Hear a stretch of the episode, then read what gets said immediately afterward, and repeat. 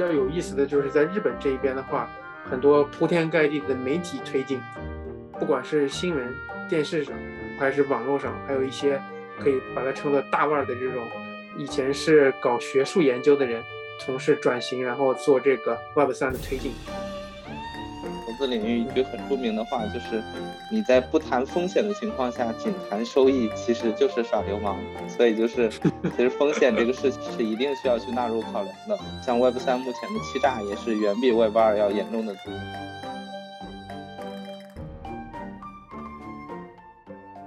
OK，我们开这个博客主要是想聊一聊跟我们工作和兴趣相关的 Web 三话题和海外工作。正常主播应该是我跟令桑，然后桑是那个日本对这个怎么说？桑是怎么解释一下？令桑就相当于对一个人称呼的一个称谓吧，就像英语里面的 Mister 一样的感觉吧。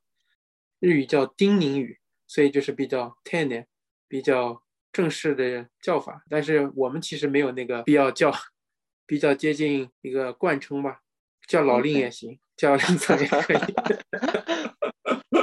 对，但其实我之前在日本工作之后，我就会觉得这个加这个丧其实还挺好的，就是它好就好在你可能跟一个陌，呃，相对不太熟的人你见面，然后对他工作同事，对吧？就是他正好有一个方式，你可以叫他。中国就会叫的很乱嘛，什么就像你刚觉得老令或者令哥或者是什么。对，因为有些时候你没有办法很清晰的捕捉到这个你要跟他交流的这个人的关系嘛。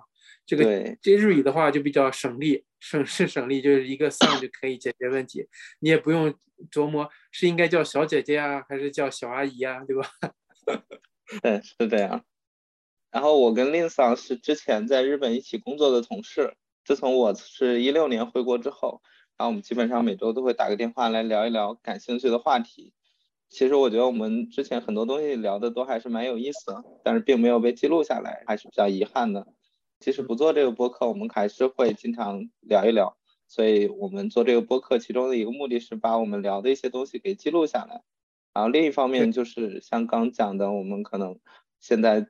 都在技术领域，然后我这边做的是 Web 三相关的事情，然后 Lin 桑是在日本工作，所以我们会主要聊一些这种 Web 三的话题，然后以及海外工作。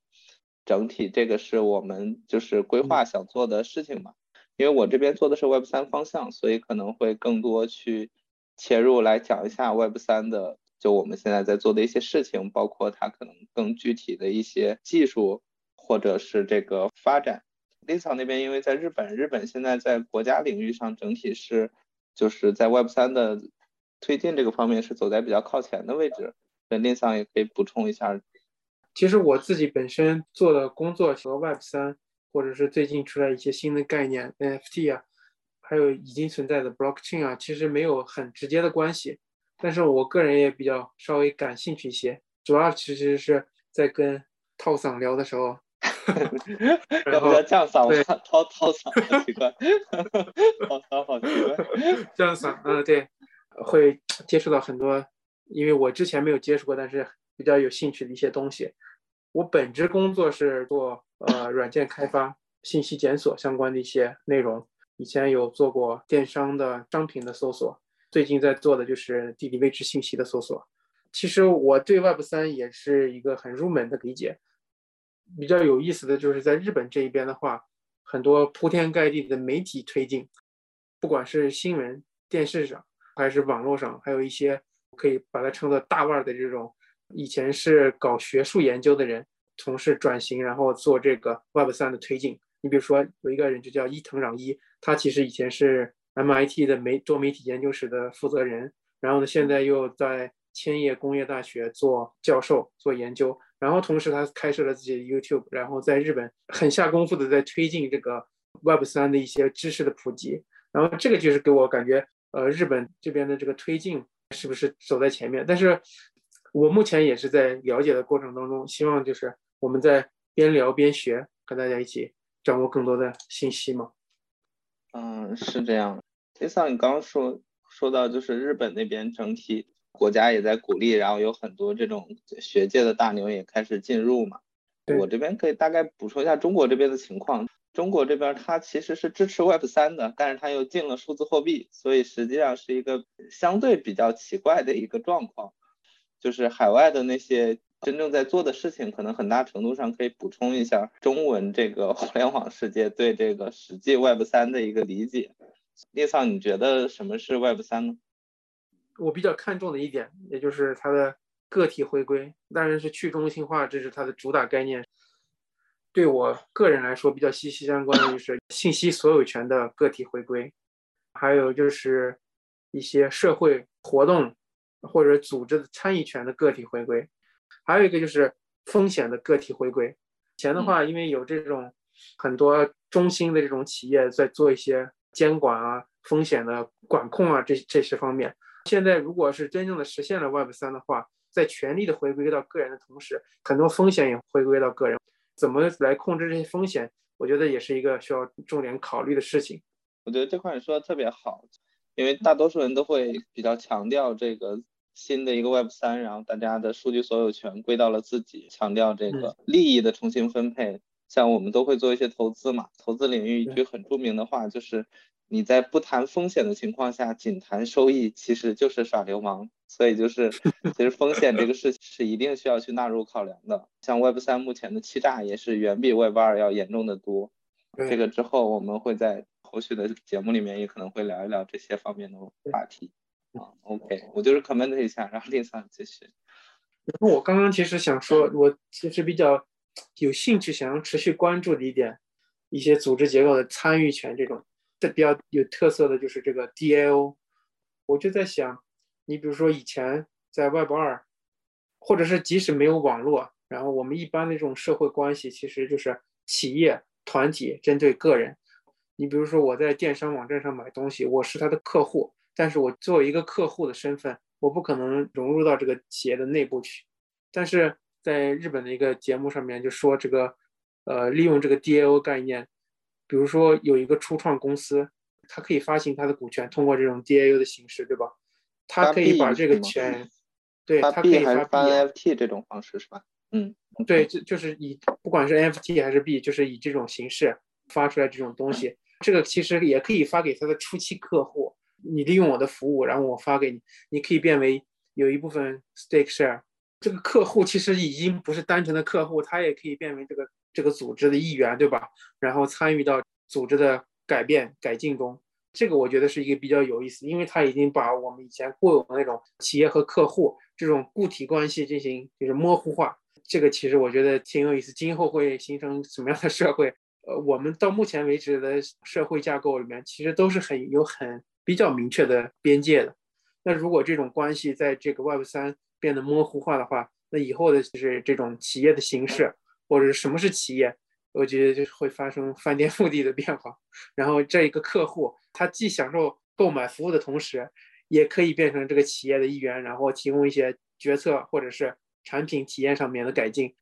呃，挺有意思的一个点，就是这种关系的变化，通过 Web 三。嗯，是的，我觉得这个点可能我们后面就马上就要录到的一期，比如说是这个。它可能都不只是对企业关系的一个重新塑造。如果从 Web 三大的理想上来讲的话，它可能都会重塑一下政府的一个理念。就像我们之前聊过的，比如说政府其实它是在保护私有产权这个方面，嗯，是它诞生的一个基础。如果说在 Web 三领域每个人可以自己保护自己的私有产权，那其实对于政府的边界和权利，其实都需要重新的去做界定了。关于 Web 三的话，我的看法是，首先是可能很多人不太了解的是这这方面的相关技术。简单介绍一下来讲的话，它可能就是基于了区块链技术不可篡改的一个特性，重新界定了这个立桑刚说的数据的归属权。比如说我们现在的数据很大程度上都是放在这个平台上的，比如都在微信上。如果你现在是迁到了另一个社社交媒体上，那你在微信上的数据很大程度上可能就导不过去。至于能不能导过去，那是呃微信平台愿不愿意让你导过去。但是在 Web 三领域的话，就这些如果是你自己的行为数据，那这个数据一定可以归属给你。这个整体在技术方面也是很有趣的。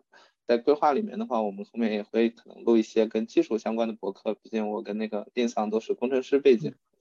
Web 三，我觉得最有趣的一点就是它可能提供了提供了一种不同的可能性。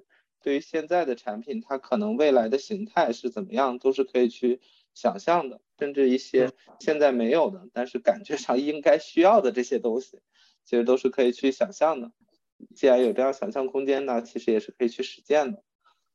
刚刚我们聊的可能更多偏技术方向，因为我这边是在做一些 NFT 项目，是在 Azuki 那边是第一次看到，之后就又在很多地方都不同的看到过。对于 Web 一点零的理解，它就是一个单向的，也就是像最早的黄页这样子的东西。有一个网页的前端页面，客户端的用户，然后通过这个前端用前端页面这个，呃提供的这些信息，然后你就去点击，所以它实际上就是给用户提供了一个浏览信息的一个空间。然后到 Web 二点零，比如说像微博或者是呃微信这样子，这个可能算移动互联网，但是在互联网领域基本上这个是差不多。也就是说，你不但是可以浏览一些信息，你还可以作为一个普通用户去。写一些信息，无论是跟别人交互，还是写一些这种官方博客这样子的东西。到三点零的话，就像令桑刚介绍的，它不但有了 read write 这样子的权利，你还拥有了这些数据。就像我们刚举的那些例子，就是这些微信的数据，它是属于你，而不再属于公司。现在，呃，我们大家都知道，这些数据其实是这些大公司的一个基础引擎，所以它能获得很多的利润，但是这些利润并没有分给你。如果你拥有了这些数据所有权，那么可能意味着平台需要做重新的一个利益分配，然后也像列桑刚讲的，同时也会带来你自己去管理这个信息的风险。但是与此同时，也意味着别人不那么容易去获得你的信息了，你有一定的去对抗监管的能力。一旦一个系统过于的中心化，可能存在的另一个风险就是少数人具有极高的权利。他去决定了什么东西可以被发出来，什么东西不能被发出来。如果你是被针对的那个少数人，你可能就是处在一个非常不利的局面。也就是说，你到底是吃猪肉的还是猪？如果你是猪的话，其实是就不具备反抗的权利的。所以这个也是 Web 三的一个比较有趣的点，它在一定程度上可能能保护这种少数人的利益。举个切身实实际的感觉，会不会就变成？像 Web 二的时候，因为我们的信息都被这些中心公司所拥有，就是无偿拥有。那他们其实靠一些广告，你比如说 Facebook，它就是做广告；像 Google 也会有广告，他们就是精准定位你的个人，然后给你推送广告，靠这个来卖钱嘛。那这样的话，进入 Web 三，如果我们的个人信息管理的好，会不会就没有那么多很烦人的小广告了？对，我觉得这个也是一个重塑，甚至说。它可能更多的这个权利都推给了这个终端用户，所以终端用户甚至可以去设定一些过滤器，然后就我不爱看什么，我就不用再看了，就不用被迫的接受一些中心化的公司给我的东西。对，对，OK，所以这个是给我们博客开头定的一个基调，我们大概会聊这些内容。可能目前我们整体都是对 Web 三的东西比较感兴趣，也在聊这方面的东西。然后我们后续的话可能会去。聊 Web 三的发展，一些具体的技术，以及在海外的发展情况，可能也会时不时的聊一些这个海外工作或者是搜索推荐技术相关的东西。因为 Lin 桑是那个搜索技术专家，我这边之前是做过一些推荐的事情，然后也在持续做。这些的话，其实是我们现在互联网技术的很多的基础，在 Web 三领域，其实这些东西也会持续存在。就如果能够有机结合，也是我们很愿意去参与的。对，对，电上有什么补充吗？就是关于我们这个博客，希望大家多多关注，多多支持。好嘞。